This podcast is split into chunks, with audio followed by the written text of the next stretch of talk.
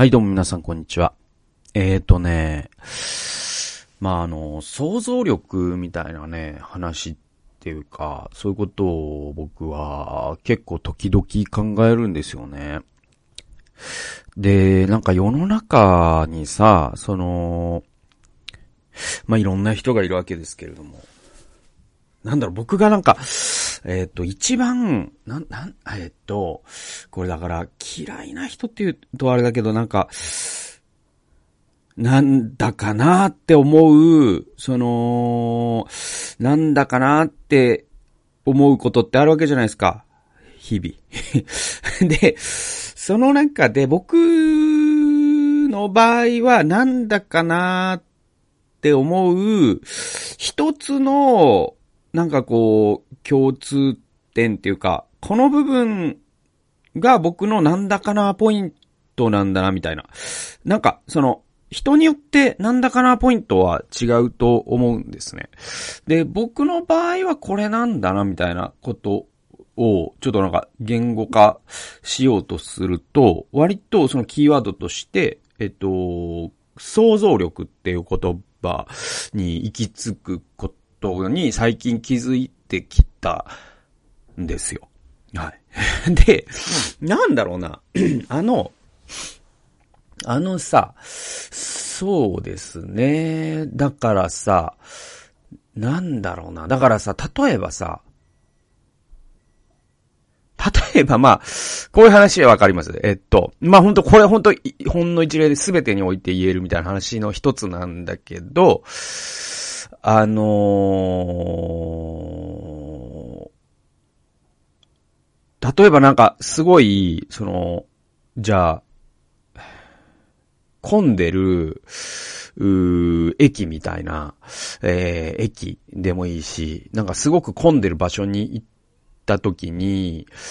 なんだよ、この、みんなバカみたいに集まりやがってさ、本当に、みんな他にやることねえのかよって言ってる人、お前もその一人だけどなっていう、意味わかります？だから、みんな、帰れよお前ら。いや、お前もなっていう。お前が帰ったらちょっと減るぜっていう、その感じとかさ、えー、っと、あるじゃないですか。で、なん、それに気づかないことの、その想像力のなさっていうか、いや、相手から見たらあなたもその群衆の一人ですよっていうことになぜこの人は気づけないんだろうみたいな、ことが僕はなんか一番なんだかなって思う感じ。仕事とかでも多分いろいろあると思うんですよ、そういうのって。で、まあ他にはさ、なんだろうな、なんか、その、まあその、やっぱコロナ禍とかで、えー、っと、その、まあまあだから、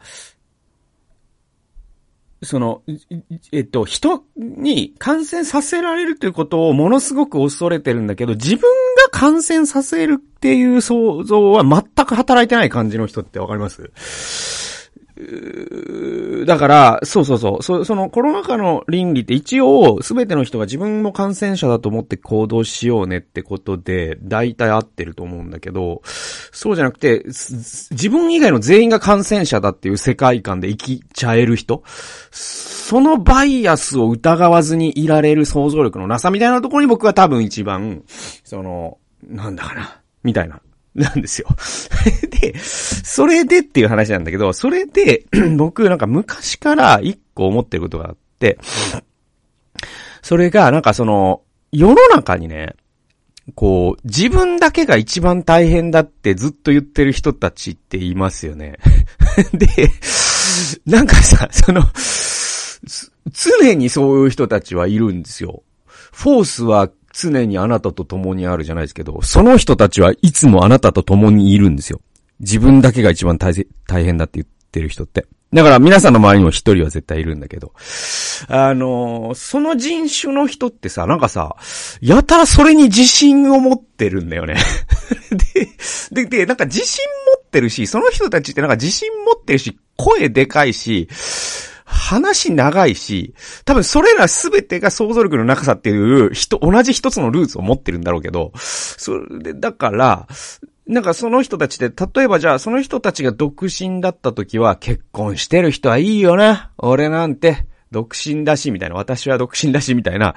で、その人が一度結婚すると、独身っていいよね。だって縛られないし、時間あるし、独身貴族はいいよね。お金があって、みたいなことを言い始め。で、えっと、子供が、えっと、ない、その、なんていうの、その、ど、ど、え、結婚して、その人が結婚してまだ子供がいない間は、いや、子供がいる家庭はいいわよね。私たちは寂しいから、みたいな。あの、不妊のね、人たちのことも考えてよ、なんつって。で、で、で、その人たちが子供を授かると、今度は子供がいない夫婦はいいよな、みたいな話になっていって。自由時間がいっぱいあっていい子供があるということの辛さを分かってない、あの人たちは、みたいになって で、今度子供が巣立っていったら、いや、子供が小さいうちはあんなに素直でいいと。今はもう子供は見向きもされない。子供が小さいうちの家族は本当に私たちのような、ね、空の寿司諸国の人たちの気持ちはわからないみたいになって で、で、今度もう老人になったらもう若い人はいいよな、みたいな、なっていくっていう。だからなんか常に自分のいるステージが一番大変だっていう。で、それは、その主観的にはそうなんだろうよと。それはさ、だって、なんだろうな。例えばじゃあ、えー、そうね、スーパーマリオでもいいですし、メトロイドでもいいですし、何かしらのさ、ロックマンでもいい。その、アクションゲームみたいなこと、結構難しめのアクションゲームをしたときに、今自分がクリアしようとしている面が今んとこ一番難しいっていうのは、それはそうじゃないですか。なんだけど、その、もっと難しい面もあるかもねっていうことを常に思い続けられるかどうかっていうところに僕は多分、その人の、その想像力の、うんと、あるかないかっていうことの分岐点になると僕は思うわけです。そうそうそうそう。だから、あの、その常に、いつも一番自分だけが大変だ症候群みたいなのって、多分要は一言で診断すると多分想像力がないっていう、想像力の欠如っていう一言になっちゃうんだけど、なんだろうな、その、だからもうこの人たちの、その、生き様っていうのはある種、一貫してるは一貫してるんですよ。常に自分が一番大変だと思ってる人たちって。で、それは、彼らは多分想像力がないということにおいては一貫性があるんですよ。好きじゃないけど。まあ、言っちゃったけど。で、で、あのー、なんだろうな。で、僕ね、その、以前、その、僕の、その、最初にね、僕は市役所の職員として、えー、就職した時の、まあその、結構な先輩がいて、10年以上先輩、30、だから僕が24でね、就職した時に、その人がもう35、6とかだったんですね。で、その方は、えっと、娘さんもいて、小学生入るぐらいだったかな。で、公務員の先輩で、で、その人が、あの、もうもう時効だから言いますけど、そして多分まあ聞くことは絶対ないから言いますけど、えっと その人が、その先輩、男の先輩なんですけど、で、その先輩が、いや、陣内くんたちはいいよな、もう結婚したらもう人生終わりだぜ、みたいなことをいつも言ってるんですよね。いや、結婚は人生の墓場だから、みたいな。言ってんですよ。で、独身の、独身を楽しめよ、お前たち、みたいなことを言ってて、で、その、なんか、独身を楽しめよ、お前たちの、その、なんかこう、言い方が、もう、なんか今の言葉で言うとマウントですよね、だからね。その、俺はもう全てが見えていると。で、お前が今いかに幸せかも見えている。そしてこれから結婚してお前たちが不幸になるかも見えている。結婚したらどれだけ時間がなくなり、ね、自由が奪われ、お金も奪われ、こんな俺のような、ね、惨めな人生しか歩めないことも知ってる。だから今のうちに楽しんでおくんだぜ、みたいな、ああ、はいつって、僕も、はいって言ってましたけど、死ん、死んだ魚の目で、はい、そうっすねつって言ってましたけど、言ってたけど、あの、内心ではなんじゃこいつと思ってて、あの、ごめんなさいね、本当に、本当に失礼な話なんだけど、こいつ何なんだろうなと思ってたんだよね。で、あの、で、で、なんかさ、その、いろいろ、当時はだから言語化できてないんだけど、今、もし言語化でするとすると、その、振り返って言語化すると、要は、なんか、その、あなたのそのサンプル数1の現実を、その、普遍化するなよと。いうのがまず一つあったし、うーん、なんだろう、その、俺の将来を勝手にまだ真っ白なキャンパスになんか黒い色で塗りつぶさないでくれるっていうのもあったし、あと、その、あ、あなたが不幸であることの、えー、責任を環境とか奥さんとか子供のせいにすんなよっていうのも思ったし、そのすべての根底にあったのは多分想像力がねえなこいつってことだったと思うんですよ。で、あの、多分、その、僕これね、この、この話って実はその、行き、行き過ぎないようには気をつけないといけないんだけど、その、渡辺和子さんという、そのカトリックのシスターが書いた、置かれた場所で咲きなさいっていう本がすごくベストセラーになったことの、僕は、あの、いい面と悪い面があると思ってます。で、いい面の側を先に言うと、まさにそういうことで、あの、えっと、多分、多分だけど、僕の仮説だけど、その、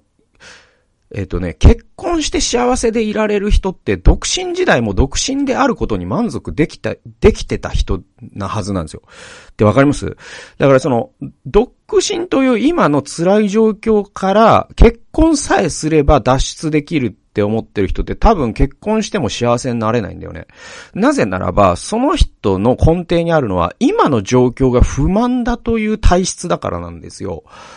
で、あと、人間って多分2種類しかいなくて、今の状況を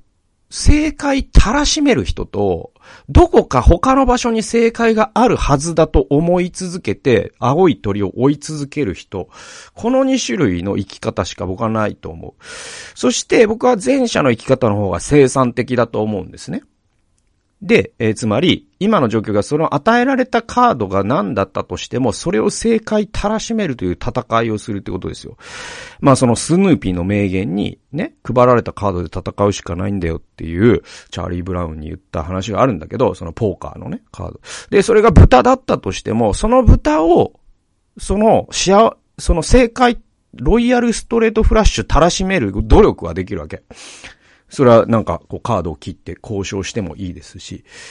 えー、な、なんだろう、いろんな戦い方ができるはずなのに、いや、だって私はもうストレートがない、ね、ないから。ね、最初からカード持ってる人いいな、みたいなことを言ってる人って、もし仮に2ペアができたとしても、その2ペアに不満を抱くはずなんですよ、その人って。だから常に人生全体が不幸になるっていうのがあって、だから、その、今、与えられたカードの良さを最大化し、もし悪いところがあるならば悪さを最小化するっていうことを常にし続けられるかどうかとか、そしてまたそのフレーミングっていうのもあって、そのあなたはその、例えば預金額イコール幸せだと思ってる間は不幸だったかもしれないが、えっ、と、幸せの尺度って人生にはいっぱいあって、健康だということがしあ、ね、どれだけ幸せだということに気づくということもあるかもしれません。自分がこれだけの友達がいるってことが幸せって気づけるかもしれません。で、自分には何もないけれども、でも自分は本当にアニメが好きだ。これが幸せだっていう尺度があってもいい。だからその尺度の数だけ幸せの可能性は高まるんだけど、その尺度を増やすということもせずに、ね、預金額が多い人はいいなっていうことを言い続けてるっていう生き様っていうのは、やっぱり、その、やっぱそういう生き様を30過ぎてしてたらちょっとやばいかなって僕は思ってるのね。で、だからそういう発想が、ごめんなさいね。あの、その去年言われたその親ガチャみたいな発想ともちょっと繋がるんだけど、ただ、その渡辺和子さんの功罪の財の方で言うと、その発想って実は突き詰め続ける、突き詰めすぎると、その全てを個人の責任に還元していくっていう、いわゆるそのアメリカの、えー、リバタリアニズムに近づくんですね。で、そうすると、その社会全体が構造的にも抱えている問題というところに斧を当てられなくなっちゃうから、実は全てをそうやって、その、すべては物の考え方なんだっていうこの極論に行くのも実は危険で、多分その中間のどこかに僕は正解があると思うんだけど、どちらにしても自分だけがいつも大変だ、一番大変だって言ってる人はおそらく、やっぱりその置かれた場所で咲くっていうところを軽視するという方に触れてるっていうのがあるから、まずはそこを、その自分の与えられたカードというものの良さを発見するっていう努力をした上で、でもそれだけで押し通そうとするとまさに社会がいつまで経っても変わらないから、えー、だからそのそこで培った想像力を今度は自分以外の苦しむ人たちにも思いを馳せ、そして社会全体が構造として大変なことになっているよと。まさにこれ、新しい身分社会みたいに今の時代って正直なっているところがあるんです。つまり社会階層が固定化されてるんですよ。これ松岡さんっていう人が教育格差っていう本で書いてるけど、だからそういうものは構造的に変えていかなきゃいけないって。だけど、そこに行くまで行くには、まず自分だけが一番大変だと言っている以上、そもそも他人のことなんて考えられるはずもないんで。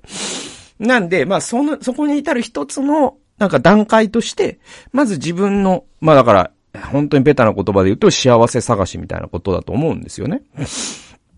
で、そういうことをしていくことはすごく大切で、で、その両者に、その社会全体を改善していくっていう面においても、自分自身がその正解たらしめる生き方をするっていう意味においても、二つともに必要な能力、これ共通するのが想像力ということになるんですよ。まあ、共感能力と言い換えてもいいんですけども。で、じゃあ、この想像力ってどうやって鍛えれるんですか陣内さんと言われますと、これはね、いろんなもう100通りの答えがあるんですけど、僕はまあ、あの、聖書を読んだらいいと思います、まず。えー、もう一つは、せ、えっ、ー、とね、小説読むとめちゃくちゃいいですよ。あと、その、いい映画を見ること。つまり、それって、そのすべてに言えるのって何かっていうと、その他人の靴を履いて、他人の目で世界を眺めるってことなんですね。で、その、それがその地層のように積み重なってきた人って、えー、そう簡単に、えっ、と、想像力の欠如の状態になって自分だけが大変だっていうところに陥らないんで、えー、なんでですね、良質な小説を読む。まあ、いい漫画とかもいいと思いますよ。えー、そういういい物語に触れるっていうことですね、共通するのはね。で、それが僕は、あの、えー、想像力、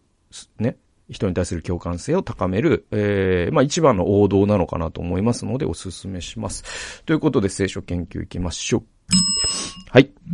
第一歴代史の4章の40節というところでございます。で、ここもですね、系図が続いてるんですけど、この系図の合間の、なんていうのかな、字の文みたいなのがあって、えっ、ー、とね、ちょっとね、38から読んでいくと、ここに名前の出てくるこれらの人たちは彼らの諸子族の長であった。彼らの一族は大いに増えた。彼らは、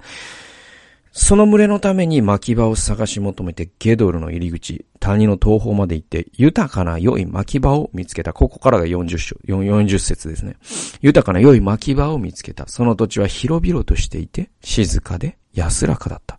以前そこにはハム系の人々が住んでいた。という箇所なんですけど、これね、えっと、今、以前そこにはハム系の人々が住んでいたっていう風に、これね、新科学2017だとこう書いてあるんだけど、第3番だとこうあるんですよ。豊かな良い牧場を発見した。その土地は広々としていて、安ら、えー、静かで安らかだった。以前そこに住んでいたものは、ハム系の人々だったからである。って書かれてるんですよ。だから、その、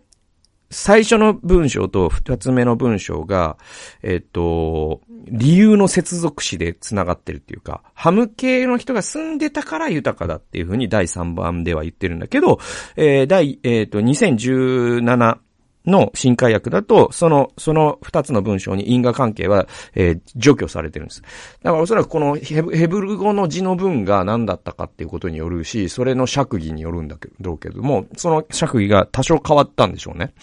でも、この少なくとも第3番では、ハム系の人だったから豊かなんだって書かれていることにも、おそらく何らかの理由があると思われますので、僕は今のところその第3番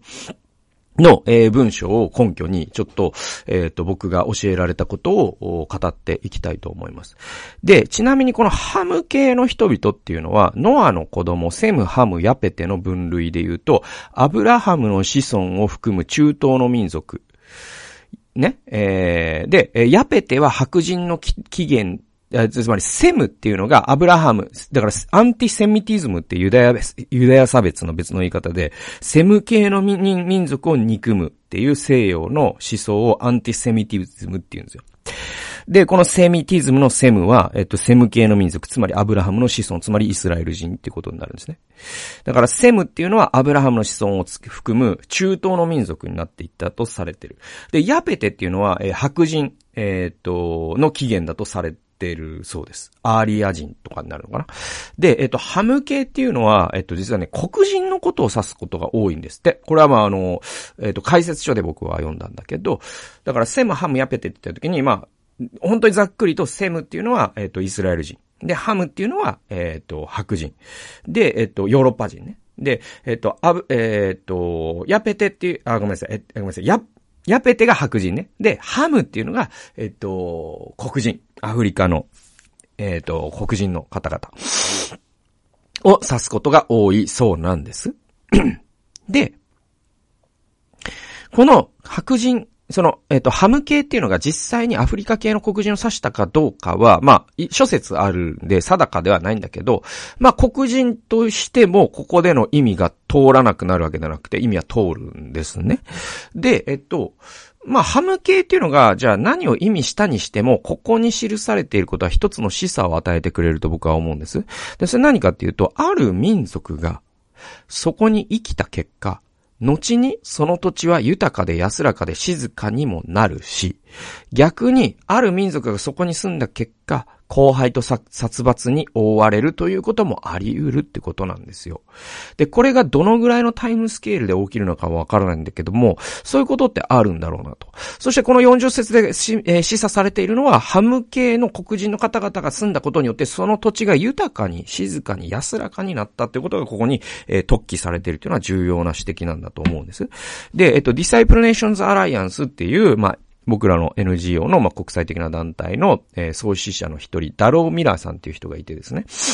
で、まあ、この方の僕講演というかね、メッセージ何度も聞いたことがあるんですけど、えっ、ー、と、その中でね、彼がその中東を訪れた時に、えー、こういうことがあったって話してくれたんです。それ何かっていうと、あの山の中腹から土地を見下ろしたと。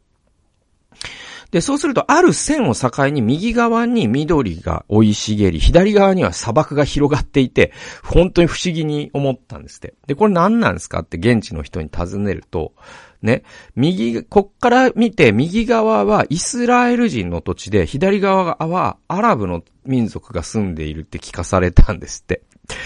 で、これ面白いなと思っ、で、まあ実際確かにね、そのイスラエルってまあ中東の中で異常に豊かだっていうのがあって、まあそれはそのアメリカの支援とかいろいろあるから、ただ、た、え、あの、単純にその思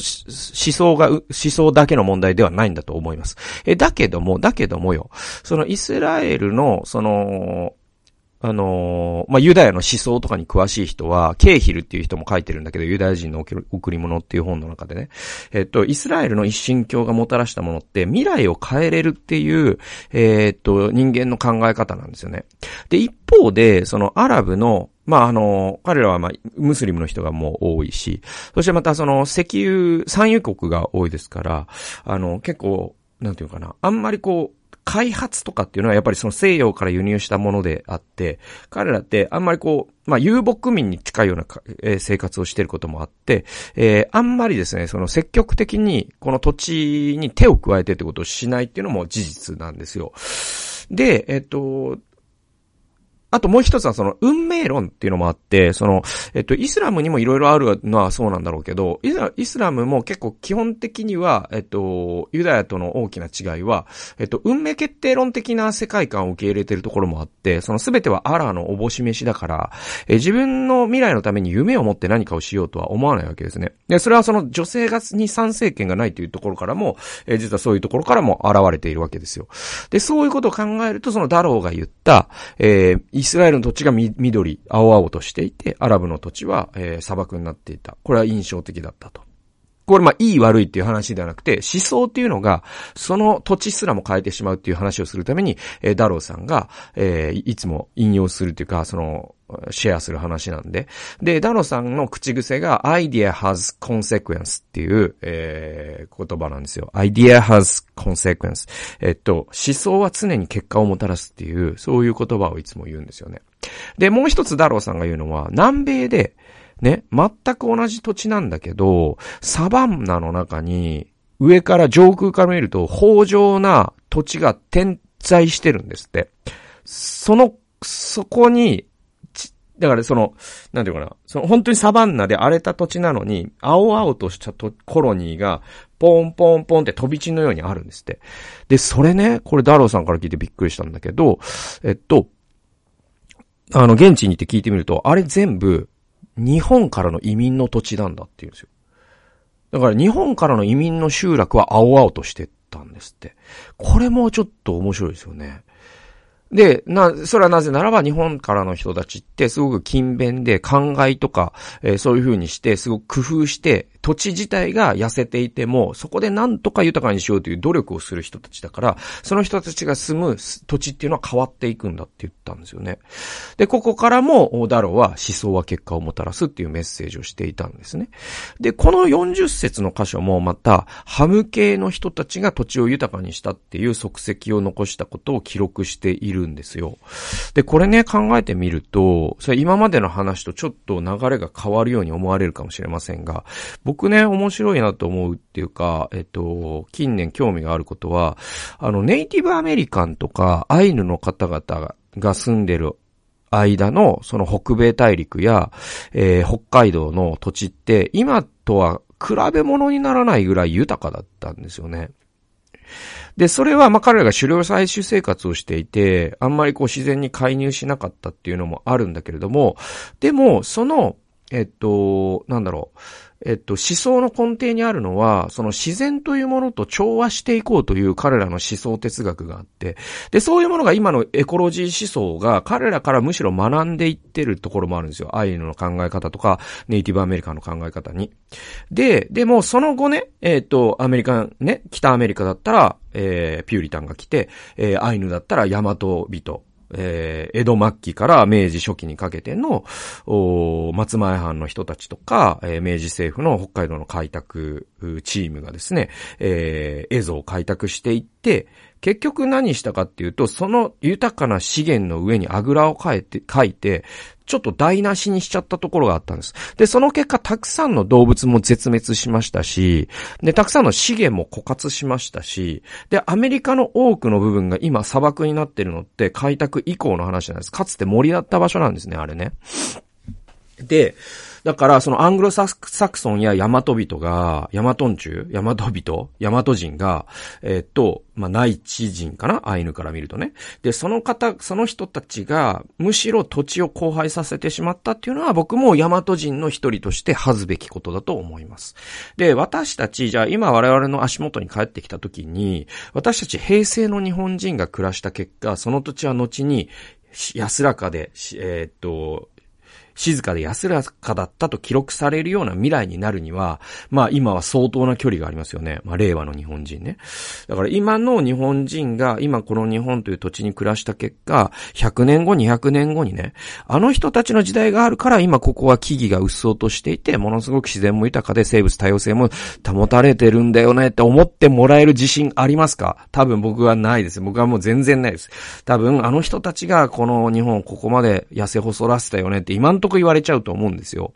でも、こっから方向転換もできるはずで、私たちが自然を大切に、主が願っておられるように土地と付き合っていくならば、それは不可能なことでは僕はないと思います。希望があると思います。えー、で、ハム系の人たちのように我々が生きていくならば、えー、200年後の人たちがね、おじいちゃん、ひいひいおじいちゃんが、えー、ここに木を植え植えてくれたことで、そしてこのね、種が絶滅しないように守ってくれたことで、今私たちはこの自然から今もいただき続けられるんだっていう風に思ってくれるような生き方。で、ハム系の黒人の方々はそれをしたっていうことが聖書が書いているっていうのが僕はなんか、聖書ってむしろね、こう、セム系の人たちの書物なのに、あえてハム系のことを褒めてるっていうのが、あ僕はなんかすごくグッときたんですよね。